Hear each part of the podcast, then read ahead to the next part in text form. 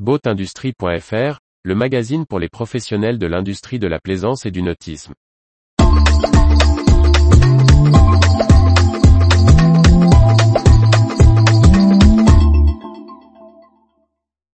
La France débloque 18 millions d'euros pour les projets maritimes durables.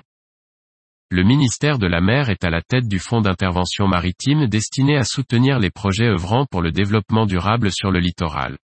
Un dispositif qui s'adresse notamment aux entreprises du nautisme. Créé en 2022, le Fonds d'intervention maritime, FIM, lancé par le ministère de la Mer et piloté par la Direction générale des affaires maritimes, de la pêche et de l'aquaculture, a pour but d'accompagner tous les acteurs de la vie maritime et littorale, privés comme publics, dans leurs projets d'investissement, d'études ou d'intervention ponctuelles pour faire évoluer le secteur.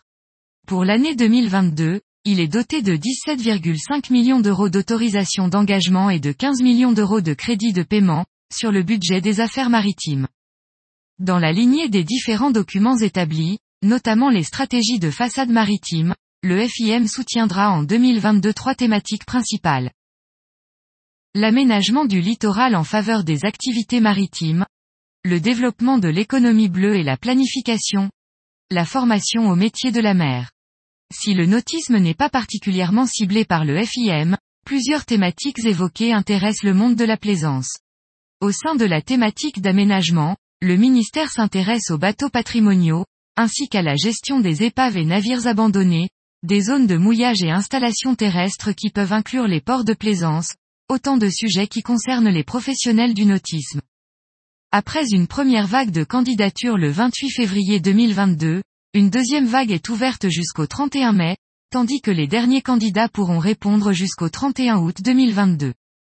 Les entreprises, groupements d'entreprises ou institutions publiques doivent remplir un dossier de candidature disponible en ligne sur le site du ministère, la décision d'attribution devant être fournie dans les deux mois. L'information vous a plu? N'oubliez pas de laisser 5 étoiles sur votre logiciel de podcast.